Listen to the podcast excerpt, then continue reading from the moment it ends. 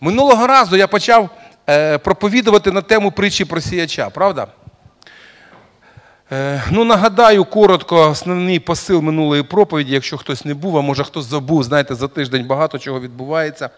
Якщо людина не розуміє, про що їй проповідують, то до неї приходить лукавий і краде слово про Царство Небесне. Ми вже це усвідомили, правда? Що якщо людина не розуміє, про що йдеться мова, вона забуває дуже швидко. Приходить лукавий, він все все в неї забирає. Е, Слово може бути досить простим. Не обов'язково складно говорити.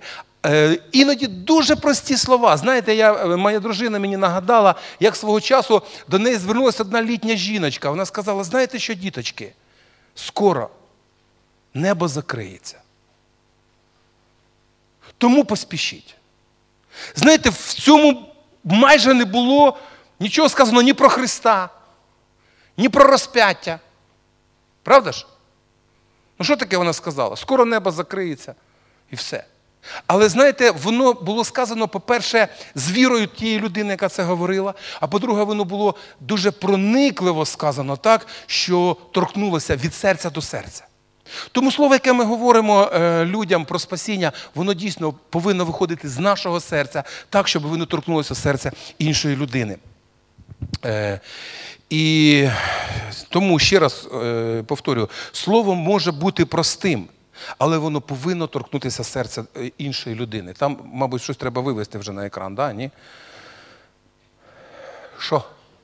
Ти не пам'ятаєш, яку треба відкривати? 18.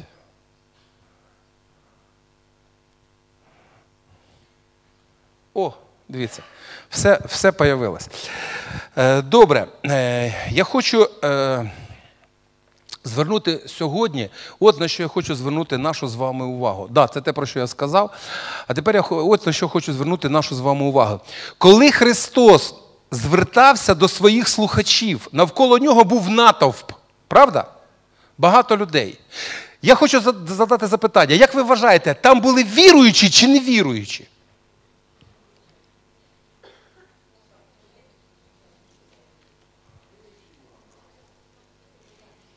Хорошо, скажемо по-другому. Це були євреї чи не євреї? Всі? Всі. Бо він служив виключно євреям. Його приймали виключно в основному євреї, які знали закон, які знали ще з маличку вони знали Баруха та Адонай. Да? Слухай, Ізраїль, Господь Бог твій, Бог єдиний є. Це вчили маленького хлопчика, він вчився говорити. І перше, що його вчили, це його вчили, щоб він знав. Слухай Ізраїль, Господь Бог твій Бог єдиний. Тобто це були навколо нього віруючі люди, які відвідували синагоги, які чули Слово Боже. Можливо, вони не все робили правильно. Може, тут сидять люди, які роблять все правильно. Ні? Та що тут не віруючі сидять? Віруючі, звісно, віруючі. Добре, дивіться. Е, ці люди читали, вивчали, чули Слово Боже. Е, але виходячи з того, що Христос розказує, Він говорить, що вони чують і не розуміють. Ви знаєте, насправді є різниця між тим, що людина чує між тим, що людина розуміє, знає, і тим, що вона робить і як живе. Правда? Ми слухаємо якусь інформацію, і коли нам через певний час нагадують цю інформацію, ви знаєте, що ми відповідаємо? Ми кажемо, я знаю. Правда ж? Ну, так буває з вами чи ні? Скільки ви можете мені одне і те саме говорити? Знаєте, іноді наші діти вони дратуються дратуються від того, що батьки їм нагадують одне і те саме. Дратуються діти? А чому батьки нагадують? Бо вони не роблять те, що їм говорять. Розумієте? Батьки нагадують, бо діти слухать, слухають. Вони кажуть, я знаю, але ж ти не робиш. Так іноді відбувається в церкві, коли ти е, хочеш якусь людину в чомусь наставити, щось їй пояснити, про щось їй розказати, вона тебе слухає і говорить: Я знаю. Я все це знаю. Іноді, знаєте, з таким трохи З гнівом даже. Да? Що ти мені розказуєш? Я вже все це знаю. Я сам кого хочеш можу навчити. Добре, що ти це знаєш. Але що з того, з того, що ти знаєш, чим з того, що ти знаєш, ти живеш насправді в своєму житті. Факт не в тому, що ти знаєш. Факт в тому, а чи ти робиш те, що ти знаєш. Чи ти живеш насправді тим, що ти знаєш у своєму житті?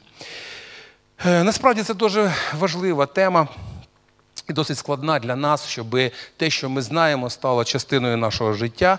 Сьогодні я би хотів звернути увагу на те, що саме стає на перешкоді віруючим людям, щоб їм почути і зрозуміти Слово Боже, яке до них направлене.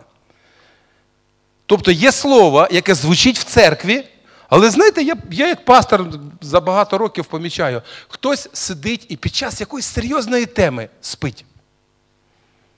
Раніше мене це якось ображало, я будив людей, люди на мене ображалися у відповідь. Да?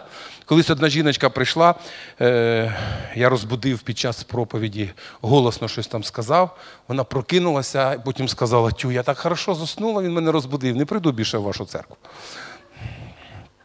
Вона образилась на мене, бо вона так, вона, вона такий мир відчула, вона таке, таке їй було добре. Ну, хтось спить. Я знаю, я знаю, як це іноді може тебе на слон клонити. І і сам колись, пам'ятаю, засипав.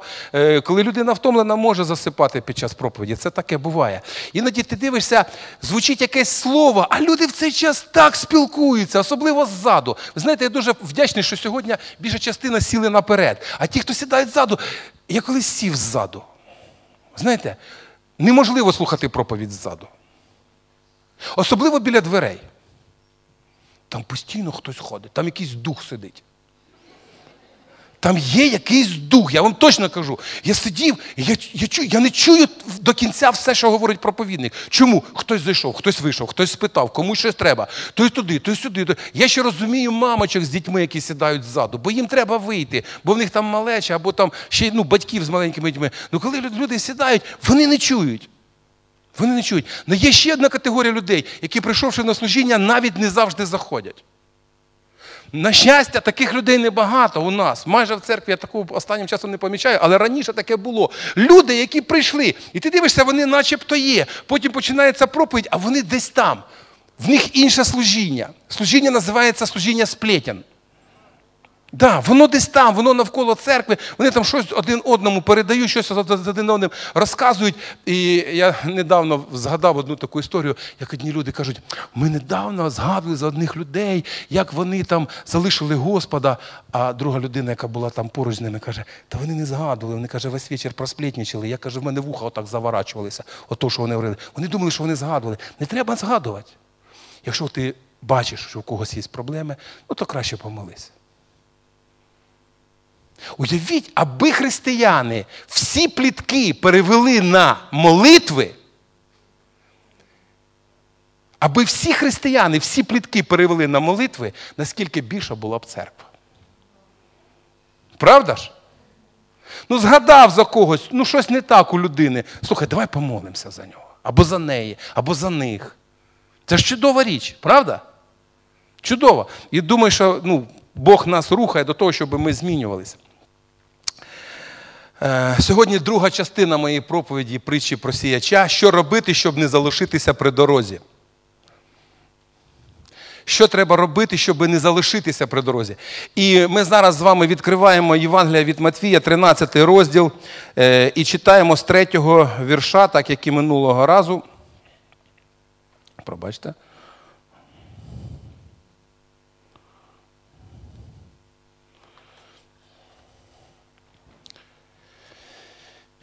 І багато навчав їх притчами, кажучи: ось вийшов сіяч, щоби посіяти.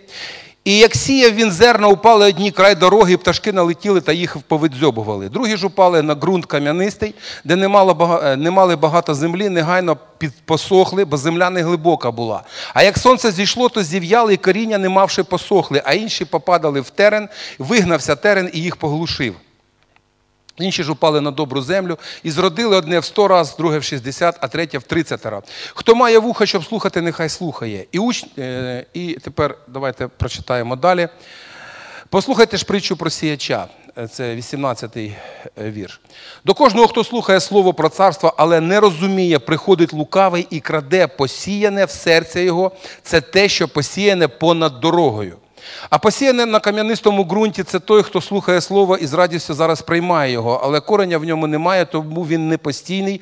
Коли ж утиск або переслідування настають за слово, то він зараз спокушається.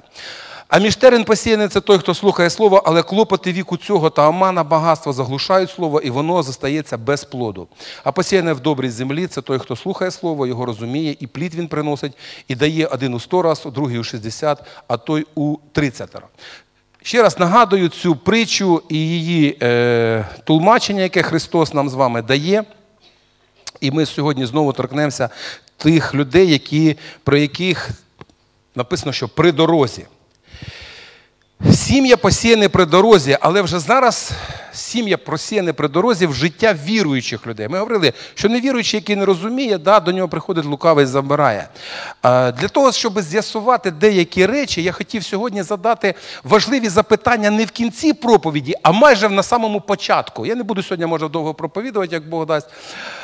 Е, але декілька важливих запитань, які я хочу, щоб зараз ми на них самі собі дали відповідь. І так, перша. Перше запитання, будь ласка, е, яку тему проповіді я дуже добре запам'ятав за останні півроку, включаючи, виключаючи, вибачайте, останні три. Можете не писати. Просто розмірковуйте. Яка тема проповіді особисто запам'яталася за останні півроку? Я не беру вже за рік.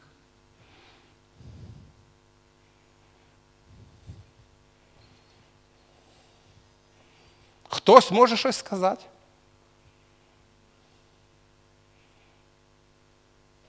Не дивіться, не листайте тільки свої конспекти. Виключаємо останні три, бо останні три я можу нагадати. Золотий ключик. Багато покликаних, малообраних. Це останнє, так? Да? І притча про сіяча перша частина. Це, останні три. Ми їх постійно згадуємо. Що до цього було? Хто що пам'ятає? Щось було. Я поясню, чому я задаю це запитання. Друге запитання. Що я зробив з тим словом, яке я отримав під час проповіді? Бо якщо я почув але взявши слово, я його не примінив у своє життя. Я не пам'ятаю, про що йшлася мова. Розумієте? Пастор щось розказував, він так гарно якісь приклади приводив. І там щось було таке, що було? Я згадую бабу Маню. Вона завжди приходила з молитовного будинку і казала: неї питали, баб Маня, ну як було служення? Ой, такое служення, такое служення. Баб Маня, що було на служення? Было пророчество. Баб Маня, о чем было пророчество? Я не помню. Но было пророчество. В следующий раз баба Маня побачила мене і каже, ой, так хорошо проповедовал, так хорошо проповедовал. Баб Маня, о чем он проповедовал? Ой, я не помню, о чем он проповедовал. Ну так хорошо проповедовал. Розумієте, що відбувається? Людина емоційно сприймає щось, це як з'їла шоколадку. Виброс відбувся емоційний, вийшов за поріг, забув. Слово не зробило того, що воно потрібно було зробити. Розумієте? Получається, що пастор взяв і посіяв все куди? Куди посіяв пастор все те, що він приготував? Сидять і махають. Що ви мені махаєте? Відповідайте, куди посіяв? При дорозі? Та нащо ж сіять при дорозі? Ми ж з вами розуміємо, що щоб сіять при дорозі, треба щось там робити з тою дорогою, чи ні? Дорога для того, щоб по ній їздить, а не сіять. Але дивіться, якщо я нічого не зробив, взяв слово, слово про життя вічне. Як приходив, як жити вічним життям? Я проповідував про це. колись. Що ми маємо життя, що ми сповнюємося життя. Через що ми сповнюємося життям вічним? Як ми отримуємо слово, яке дає нам життя? Ну, це там навесні, десь на початку, пам'ятаєте? Ну, щось таке було, трохи, трохи. Чуть-чуть. Ще раз повторюю, е, слово має властивість змінювати нас. Має чи не має? Має. Воно має властивість змінювати наш розум і наше серце. Але якщо ні наш розум, ні наше серце не підготовлені до того, щоб змінюватись, нічого змінюватись не буде. Проповідувати можна роками, десятиріччями, можна слухати проповіді, багато слухати, але нічого не змінюється. І ми наштовхуємося на одні й ті самі е, проблеми. Як казав один пастор, який приїздив до нас, колись він сказав, що національний український танок це не гопак, це танок на граблях. Що ми наступаємо на одні самі граблі. Чому? Тому що було слово. Але що я з цим словом? Я не пам'ятаю, про що йшлося. Було щось добре, та начебто да. Пастор щось проповідував, або проповідник проповідував, та щось проповідував. Е, Третє питання. Що слово зробило зі мною? Яке перевтілення російською мовою преображення я пережив? Відбулося моє перевтілення чи ні? Бо якщо не відбулося, якщо я який прийшов, такий залишився, значить щось десь не спрацьовує, десь щось втрачається, якийсь ланцюжок десь порваний, розумієте чи ні? Ну, цепочка. Десь розірваний ланцюжок. Тобто Бог дає слово. Слово звучить, я його сприймаю, слухаю. Але далі воно кудись дівається. Я його не пам'ятаю. А раз я його не пам'ятаю, як його можу застосовувати в своєму житті? Я можу його застосовувати. Слухайте, нащо проповіднику тоді проповідувати? Давайте залишимось на прославленні, проведемо молитовне зібрання, можливо, буде більше, більше з того зиску.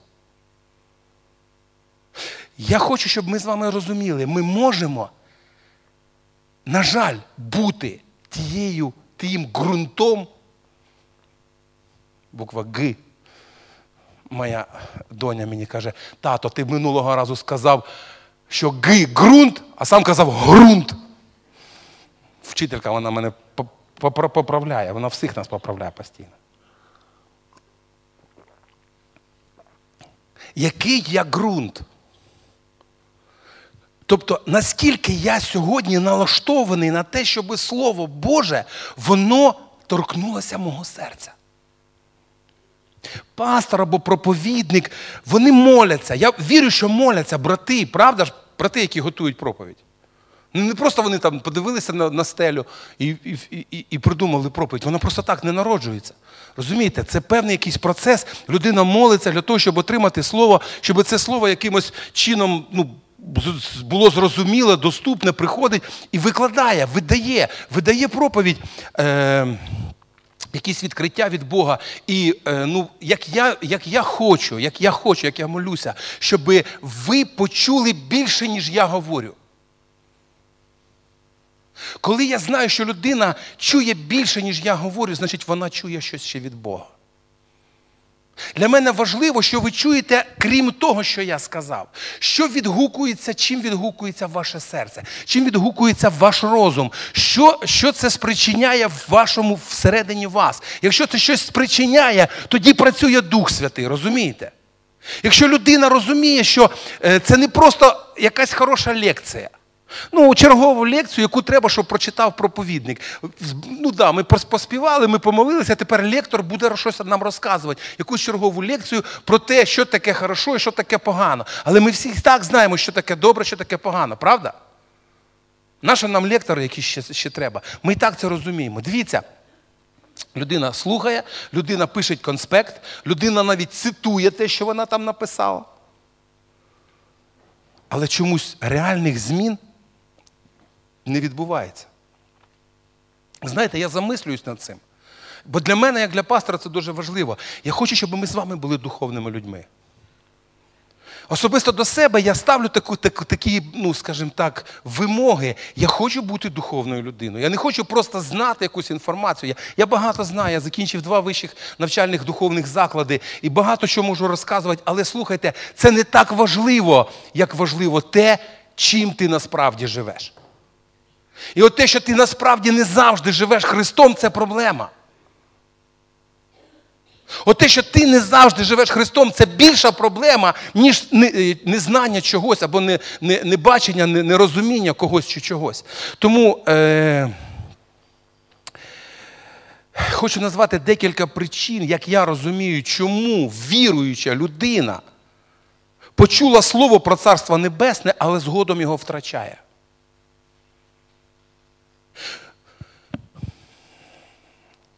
Або почувши, людина його не приймає. Є є причини. Є причини. І перша причина, як я її бачу, це упередження ставлення до проповідника. Упереджене ставлення до проповідника. Тобто, ну, ну що він може нового сказати? Ми і так вже знаємо всі його проповіді. Наприклад. Або слухайте, ну завжди будуть казати, що треба служити. Або якщо якісь проблеми, то завжди будуть казати, треба молитися, треба читати Біблію. Ну, ми вже всі відповіді знаємо.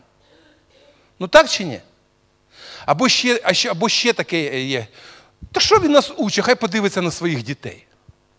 Ну, наприклад. Або хай подивиться на свою сім'ю. Або хай хай подивиться, хай слідить за своїм носом. Правда ж? Може таке ставлення бути, чи, чи не може? Може, може. У нас же ж, ми ж о, поставили проповідувати, а він та, стоїть умнічає там за, за кафедрою. Хай сам попробує жити, як він проповідує.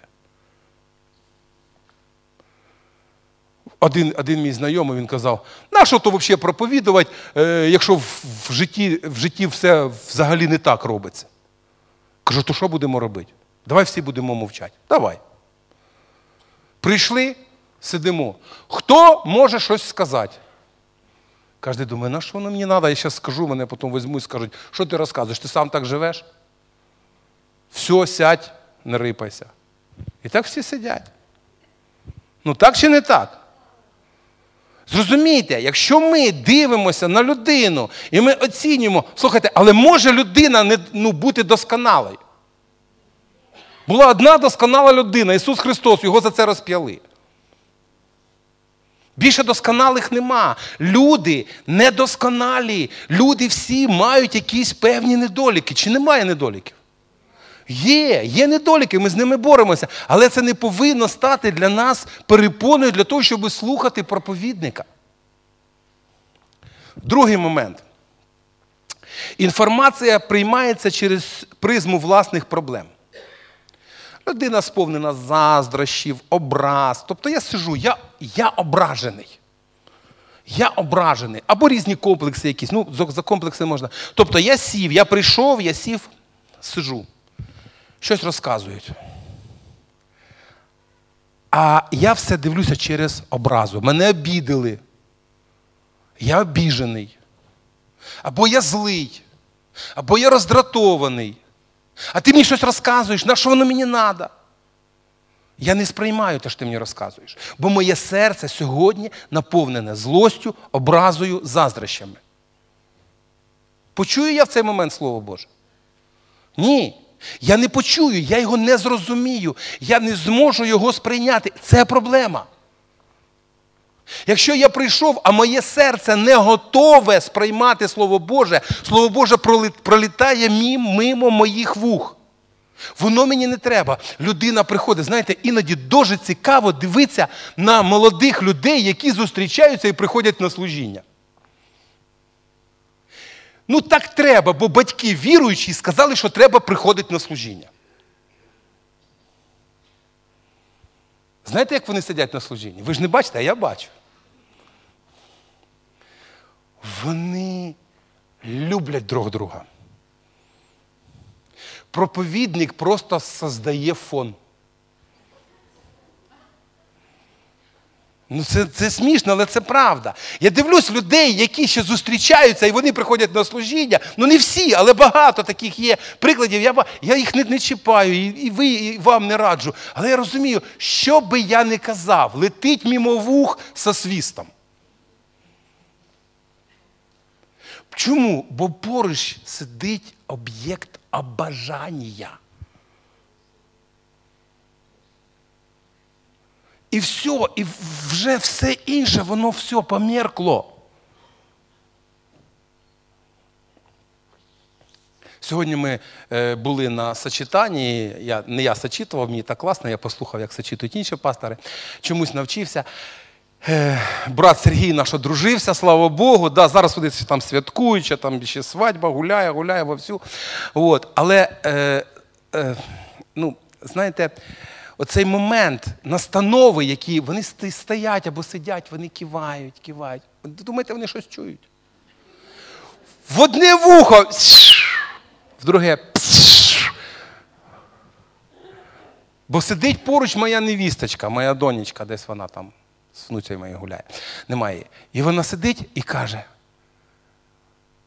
до нас дійшло тільки через певний час. Все, що ви казали до нас дійшло тільки через певний час. Бо тоді е, е, зрозумійте, на чому людина сфокусована. Тому ще раз повторюю: якщо я сфокусований на своїх заздрощах, якщо я сфокусований на своїх переживаннях якихось, якщо я сижу з своєю заниженою самооцінкою, тут є люди з заниженою самооцінкою? Ну то підіймайте. Ну, самі собі скажіть, я класний взагалі. Ні, ну просто, ну вже ну, скільки можна себе гнобити? Ну скільки можна себе гнобити? Скажи, я дитина Божа, я хороша дитина Божа. Якщо рядом з тобою людина з комплексами, скажи їй те саме. Ну скажи, ти хороша дитина Божа, ти не ущербна, ти нормальна дитина Божа. Ти повністю на 100% дитина Божа. Ну скажи йому, скажи, що ви сидите? Скажіть один одному. Ну не можна сидіти і гнобити себе, що ти поганий, що ти ніякий. Ну правда ж? Ну що не так? Ну ну, ну зрозумійте, ну, ну насправді Бог простив повністю чи тільки частково? Повністю. Бог змінювати хоче нас повністю чи тільки чуть-чуть. Знаєте, такий косметичний ремонт. Розвернулися, воно все відпало потім. Бог перевтілює нас повністю. Тому, брати і сестри, я хочу, щоб ми це з вами розуміли. Якщо ми приходимо і ми хочемо змін, то нам треба підготуватися. серце не приготоване для того, аби прийняти слово як слово від Бога. Зараз, хвилиночку. Да, серце, ну, е, людина не збирається нічого змінювати. Там, мабуть, наступний слайд. Серце не приготоване для того, аби прийняти слово як від Бога. Це людина, яка не збирається нічого змінювати в своєму житті. Розумієте? Ні, назад. О. Серце не приготоване до того, аби прийняти слово як слово від Бога. Людина не збирається нічого змінювати. Оце дуже важливо. Я хочу, щоб змінювалося щось в моєму житті. Бо я знаю налаштування деяких людей. Я хочу змін. Я хочу, щоб змінились ви, ви, ти, ви вдвох теж, щоб змінилися. Дружина 100% повинна змінитися. Все, молодь, ви повинні змінюватись. Все навколо повинно змінюватися. А я, я ні. А я ні. Розумієте, якщо я не налаштований сам на зміни, слово не буде корисним. Бо тоді виходить так, що почва, ґрунт мого серця, він затрамбований. Там нічого не проростає, бо воно мені не треба. Бо якщо щось почне проростати, я його витопчу. Воно мені не треба. Я не приймаю, я не вважаю, що мені треба змінюватись. Якщо я не вважаю, що мені треба змінюватись, значить я не прийму найкращого проповідника. Як би він красиво мені щось не розказував, як би він не розкладав, як би він мене не надихав, я нічого не отримаю. І це дуже важливо. Е, Серце не приготоване, аби прийняти слово як від слова від Бога, ця людина не збирається нічого змінювати в своєму житті. Ви знаєте, Христос неодноразово звертав увагу людей на те, як вони слухають. Давайте наступний, будь ласка. Слайд. Якщо людина не збирається нічого змінювати у собі, вона буде нехтувати тим, що їй говорять, і навіть як їй це говорять. Якщо людина не збирається нічого змінювати, я не збираюсь прикладати зусиль. Мене все влаштовує. Знаєте, іноді так в сім'ї відбуваються якісь конфлікти, дружина щось від чоловіка хоче, він дивиться на неї і каже: А мене все влаштовує. А кого не влаштовує, той хай і робить. Знакома ситуація? Ні? Коли хтось із двох говорить, а мене все влаштовує, людина, яка вживає. І не збирається кидати. І в очередний, в черговий раз приповзає додому на бровях. І він, знаєте, він з любов'ю дивиться на свою дружину і каже: Я тебе кохаю! І мене все влаштовує. Бо він нічого не збирається змінювати. Бо він нічого не збирається змінювати. Тому це якраз ота, ота почва, отой ґрунт при дорозі. Я хочу, щоб ми розуміли, християнин не може бути в статичному положенні. Християнин, християнин не може бути статичний. Християнство постійно закликає нас змінюватись. Бо Христос говорить, хто зі мною не збирає, той втрачає.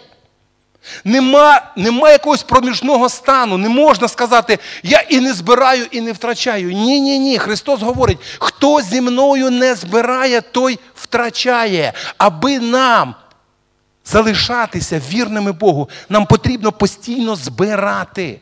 Постійно збирати.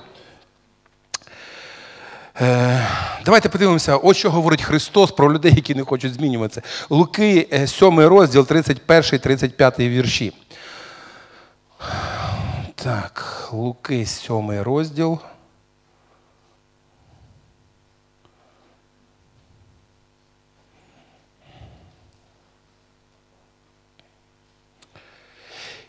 І промовив Господь, до кого ж уподоблюю людей цього роду, і до кого подібні вони? Подібні вони до дітей, що на ринку сидять, один одного кличуть та кажуть: ми вам грали були, але ви не танцювали. Ми співали вам жалібно, та не плакали ви. Бо прийшов Іван Хреститель, хліба не їсть, вина не п'є, а ви кажете, має він демона. Прийшов син людський, що їсть і п'є, а ви кажете, чоловік цей ласун і п'яниця, він приятель митників і грішників і виправдалась мудрість усіма своїми ділами.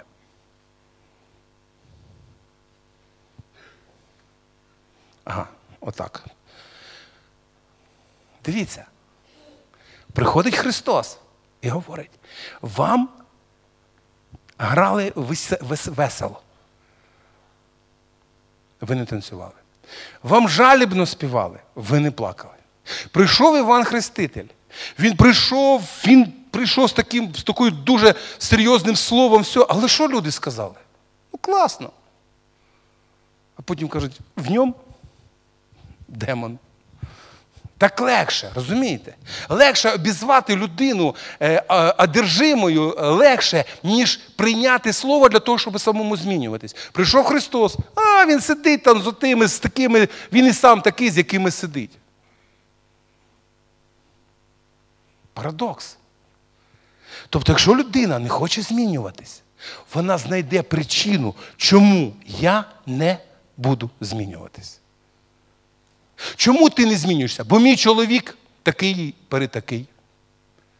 Чому ти не змінюєшся? Бо в мене грошей не вистачає.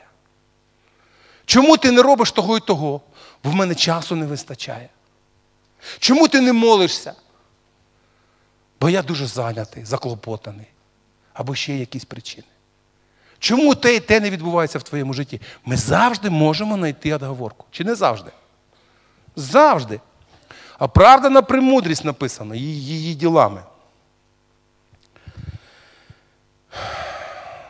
Як би це дивно не звучало, але люди свого часу не сприймали ні Івана Хрестителя, ні Ісуса Христа, ні Його апостолів не сприймали. Тому, чесно скажу, сьогоднішніх пасторів, проповідників також не сприймають. Я навіть не обіжаюсь. Якщо Христа не сприймали, що мені, куди мені тягнуться? Але це не не зупиняє мене в тому, аби я був, я проповідував Слово Боже. Я буду продовжувати його проповідувати. Навіть при дорозі, про яку сьогодні ми з вами вже говорили. Навіть якщо, вийшовши звідси, через певний час все буде втрачено, я ще раз буду нагадувати, ще раз буду проповідувати. Я хочу, щоб ми з вами дійшли до того, щоб е, слова Божі вони впали в приготовлений ґрунт. Щоб слова Божі впали в приготовлений ґрунт. Не в затоптаний, не в бур'яни, не при дорозі. Знаєте, я сам в своєму житті стикався з такими речами, за які мені було соромно. Я сижу, слухаю проповідника. І проповідник говорить речі, які я вже чув, які дуже важливі, і я сам їх чув. І я так само благополучно їх забув. Я сижу і мені соромно. Мені, служителю Божому, мені проповіднику соромно, бо те, що говорить людина, це істина. І я, знаючи цю істину, не не практикуючи її в своєму житті, я її забув. Скільки багато відкриттів від Бога я забув, а скільки ти забув? Подумай за своє життя. Бог відкриває, Бог наставляє, Бог надихає на щось. І ти такий натхнений, але з певним часом ти все забув. І потім приходить хтось щось говорить, і ти думаєш, слухай, так я вже все це чув. Ну що з того, що ти чув? Що з того, що ти черговий раз чуєш, що треба робити, і що ти в черговий раз чуєш, що не треба робити, що з усім всім цим ти будеш робити? Вийшовши з цього місця, ти просто забудеш так, як і попередні проповіді, які ти забув. Бо слово, яке ми не застосовуємо, ми забуваємо. Бо конспекти, які ми не перечитуємо, ми забуваємо. Правда? Якщо ми це не практикуємо в своєму повсякденному життю, ми забуваємо.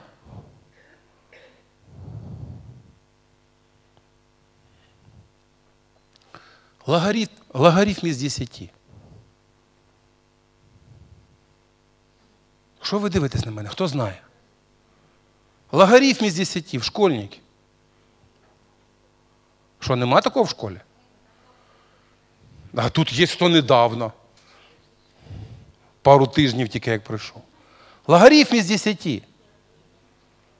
Га? Одиниця, хто сказав? О. Кому треба, той знає. А хто це? Кому треба? Хтось, а і всі інші. А на що воно мені треба? Все, що мені не треба, я не пам'ятаю. Ну, більш, більшу частину. Хорошо, не треба, не пам'ятаю. Але таке саме ставлення до Слова Божого, що виходить, воно мені теж не треба. Якщо я його не пам'ятаю, то виходить, що воно мені не треба. Виходить, що воно попало і не проросло. А раз не проросло, значить воно не може принести плода. Якщо Слово Боже в моєму житті не проросло, воно не принесе плода. От чому проходить день за днем, рік за роком, а того плода, який повинен бути в моєму особистому житті, кротость, любов, долготерпіння, милосердя, братолюбя, його нема. Бо нема, слово не впало, не проросло. Я знаю, що я, знаєте, така загальна установка. Я знаю, що я должен бути хорошим. Да? Всі знають. А яким це? Ну, лучшим, ніж вчора. І поки мене не допечуть, я взагалі класний. Які зміни? Ніяких змін. Нічого не відбувається.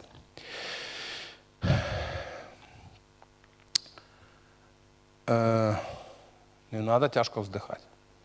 Не треба тяжко вздихати, бо я подумаю, що я вас нагрузив. Я хотів би, щоб ми з вами сьогодні звернули увагу на те, що нам необхідно зробити у своєму житті для того, щоб нам не залишитись при дорозі. Тема моєї проповіді або підтема моєї проповіді сьогодні як не залишитись при дорозі. Як мені не залишитись? Знаєте, коли я почав про це розмірковувати, я зрозумів, я не хочу залишитись при дорозі. Я хочу слово, яке в моє життя звучить, щоб воно було дієвим щоб воно дійсно пророчим е, було для мене і воно змінювало, змінювало мою свідомість, змінювало моє серце, перетворювало мене. Я хочу дійсно бути новою людиною. Щоб не було, знаєте, як ото, ну така трошки, може, шутка груба буде, як каже, е, хто во Христі, тут нова тварь. Ну, старий, да, канонічний. А хтось сидить в залі і каже, що ти тварь, ми і так поняли.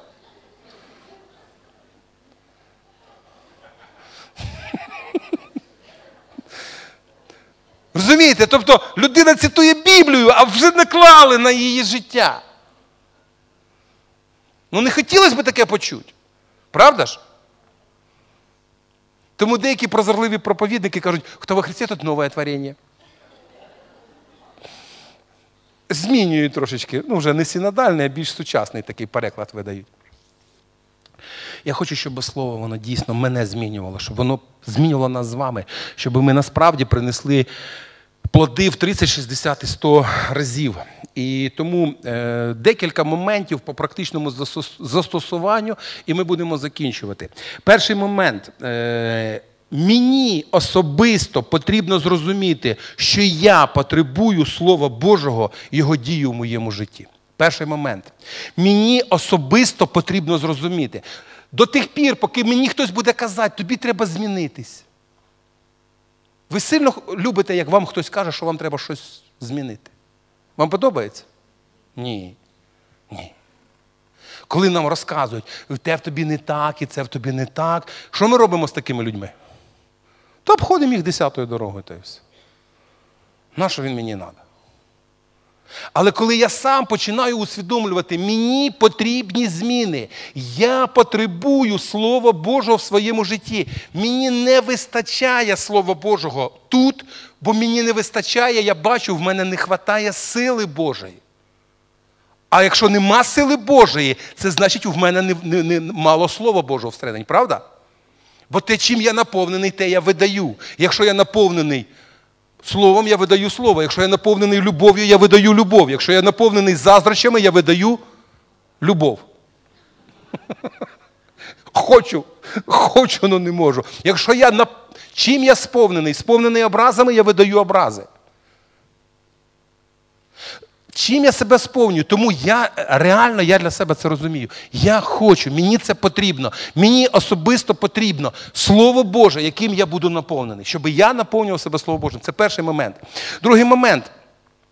Я не маю всієї мудрості, всіх знань, всього розуміння, тому потребую спілкування з іншими людьми, настанови, повчання для мого вдосконалення. Я потребую, щоб хтось мене наставляв.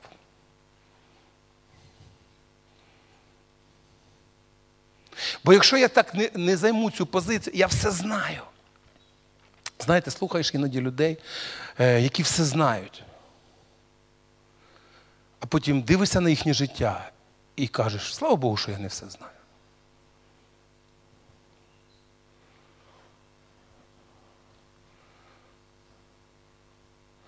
Ми не можемо мати всю мудрість. Ми не можемо мати всі дари. Немає людини, яка е, володіла всім, всім спектром, всім набором. Тому ми потребуємо один одного. Ми потребуємо один одного. Ви знаєте, я можу е, вам засвідчити, що багато разів в моєму в моєму житті були різні періоди, і колись давно був період, коли я так слухаю якогось проповідника, думаю, та ну мені не подобається, щось таке розказує, от, або там ще щось. Був такий момент. Але ви знаєте, щось відбулося всередині мене. і Я зрозумів, що Бог використовує різних людей, іноді слухаючи людину, яка покаялась недавно, і, можливо, не зовсім правильно щось розуміє, але говорить натхненно і з вірою, надихає мене так, що я чую, відчуваю, що я запалююсь від, від тієї людини. Тобто неважливо рівень знань, бо ми можемо навчитися від кого завгодно. Це наступний ще момент дуже важливий. Е, Я повинен, я вибачаюсь, я не повинен нехтувати найменшою Божою роботою в моєму житті. Найменшою роботою. Іноді, знаєте, хтось хтось говорить, та що там можна у нього навчитися, або в неї навчитися. Але Христос, е, Господь, вибачте, свого, свого часу сказав пророку: якщо ти з нікчемного здобудеш дорогоцінне, будеш як мої вуста. Російською мовою, якщо ти із нічтожного звлечеш драгоценне, будеш як мої уста. Свого часу пророк, е, пророку Єремії Господь сказав: якщо ти здобудеш дорогоцінне з нікчемного, будеш як мої вуста. Тобто є речі, які, можливо, ну ти слухаєш, ну, ну може, але важливо зрозуміти, що Бог тобі говорить. Як Бог в цей час працює всередині тебе. Ти не повинен нехтувати найменшою Божою роботою, яка відбувається в тобі. Іноді така дуже проста річ. Бог хоче, щоб в тебе з'явилась хоч крапелька терпіння. Я знаю, як це іноді відбувається. Я стою в касі на днях. Треба було заплатити один платіж. Не буду казати, банк, не хочу робити їм рекламу. Або антирекламу. І сидить жіночка вже так, ну, в літах закав касир. І щоб не зробити ніякої помилки, вона по кожній циферці набирає, звіряє, туди дивиться, сюди дивиться. І так довго це робить. Вона так досконало робить свою роботу. І ще в неї на бейджі написано: для вас працює. Така-то, така-то. І знаєте, а я я поспішаю, бо мені там треба вирішити деякі питання. Я взагалі людина така досить нетерпляча. Я поспішаю. Я стою в цій черзі і починаю вчитися. Та, терпінню. І відчуваю, як терпіння пропадає.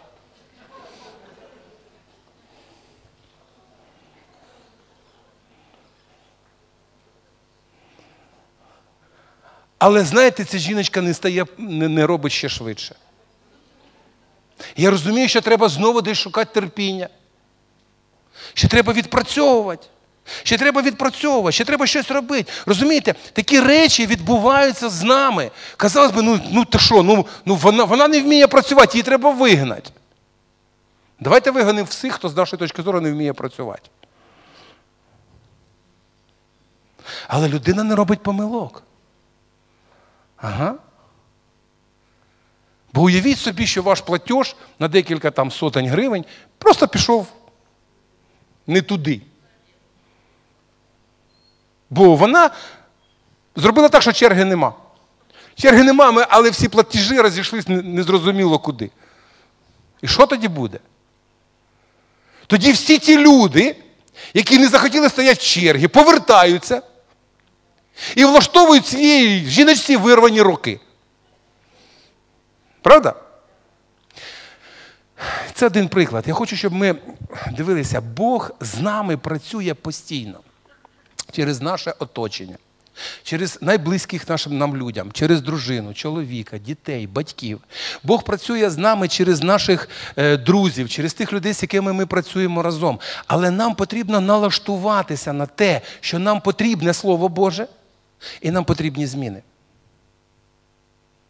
Чи не потрібні вже зміни? Ми вже такі досконалі, вже в нас повністю відобразився Христос. Та ще ні, да? І останній момент практичний, я вважаю його дуже практичним, дуже важливим. Мені особисто потрібно готувати своє власне серце до того, аби прийняти Слово Боже у своє життя. Я налаштовую себе на те, щоб чути Бога, приймати Його настанови. Шрифт читаємо і ні? Читабельний. Добре. Мені особисто. А хто здаліка не бачить, сідайте ближче. Наступного разу шрифт буде ще мельче.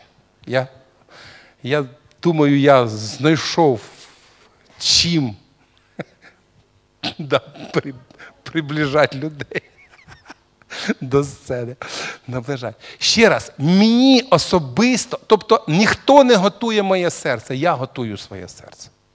З яким серцем я йду на служіння? З яким серцем, Що я хочу почути? Я скажу, за останні е, ну, півроку я пару раз попав на служіння в інші церкви, де я не проповідував. Дозволив собі таке. Тобто у нас був проповідник, хтось проповідував, а я пішов в іншу церкву. І знаєте, я йдучи туди, я готував своє серце. І я отримав благословення. Кожного разу я отримав благословення, знаходячись в іншій церкві. Там не таке прославлення, там не такі проповідники, там не така проповідь. Але я отримав благословення, бо я хотів цього. Це дуже важливо, як я себе налаштовую. Я налаштовую почути. Навіть приходячи сюди, коли хтось інший проповідує, я приходжу для того, щоб почути. Да. Я приходжу для того, щоб Слово Боже мене торкнулося. Да. Я себе налаштував на те, щоб благодать зі мною працювала. Да. Мені це потрібно, щоб Слово Боже мене змінювало. Тому це моє особисте налаштування. Я налаштовую на те, щоб слухати Бога. Не просто проповідника, не просто служителя, а не просто пастора. Я налаштовую себе на те, щоб слухати Бога. Амінь. Тому для того, щоб нам з вами не залишитися при дорозі, щоб черговий раз, коли проповідник говорить якусь проповідь, мені не прямо тут, а заздалегідь до служіння. Перед служінням я йду і кажу, Господи, промов до мене. Скажи мені слово, слово, яке мені потрібне. Моліться за того, хто буде проповідувати. Наступного, е, Наступної суботи у нас гість е, з Києва приїжджає Ярослав Лукасик. Дуже хороший проповідник, я його вже декілька років знаю. Е, радий, що ми маємо можливість, що він буде у нас служити наступної суботи о 17.00.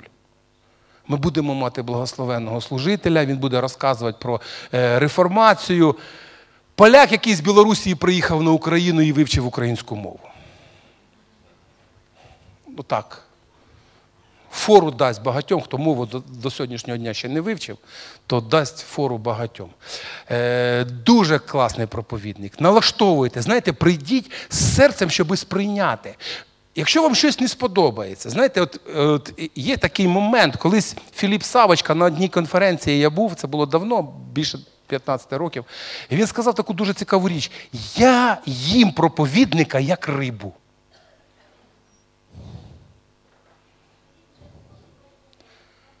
А я знаю, може, російською мовою. Він може і так, і так. Може, польською. Я не знаю. Він каже, їм проповідника як рибу. Це вже такі. Я з'їдаю м'ясо, а Костя викидає. Для деяких деяка проповідь це одна велика кістка. Працюйте над своїм сприйняттям. Зрозуміли мене?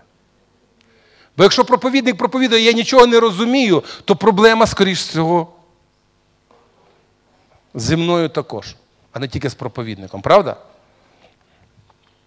Слава Богу. Е, Давайте ми зараз помолимося. Отець Небесний, приходимо до Тебе в цій молитві, розуміємо, що без Тебе ми, як люди, не можемо робити нічого.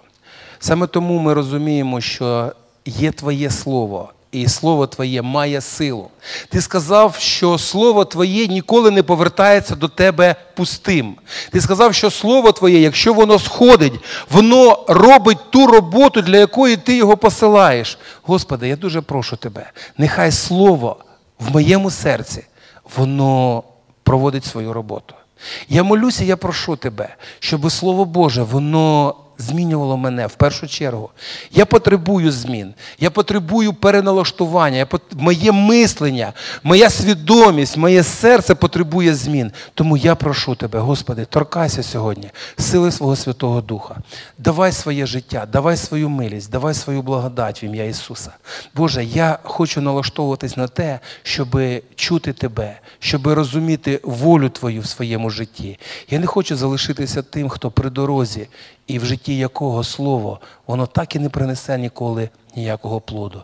Навпаки, я хочу, щоб слово в моєму житті приносило плід в 30, 60 і 100 разів. В ім'я Ісуса Христа, благослови нас всіх, бо ми потребуємо того, щоб почути сьогодні Слово. Воно було розчинене вірою слухаючих, щоб ми розчинили вірою те, що ми почули, і щоб це слово, воно перевтілювало, перетворювало нас самих, щоб наступного разу, е, читаючи Біблію, або стаючи на молитву, або слухаючи якогось проповідника, щоб наші серця вони були готові прийняти Слово Твоє, Слово, яке має властивість змінювати. Слава, честь і хвала Тобі, Всемогутній, Господь Бог Вседержитель, Отець, Син, Святий Дух.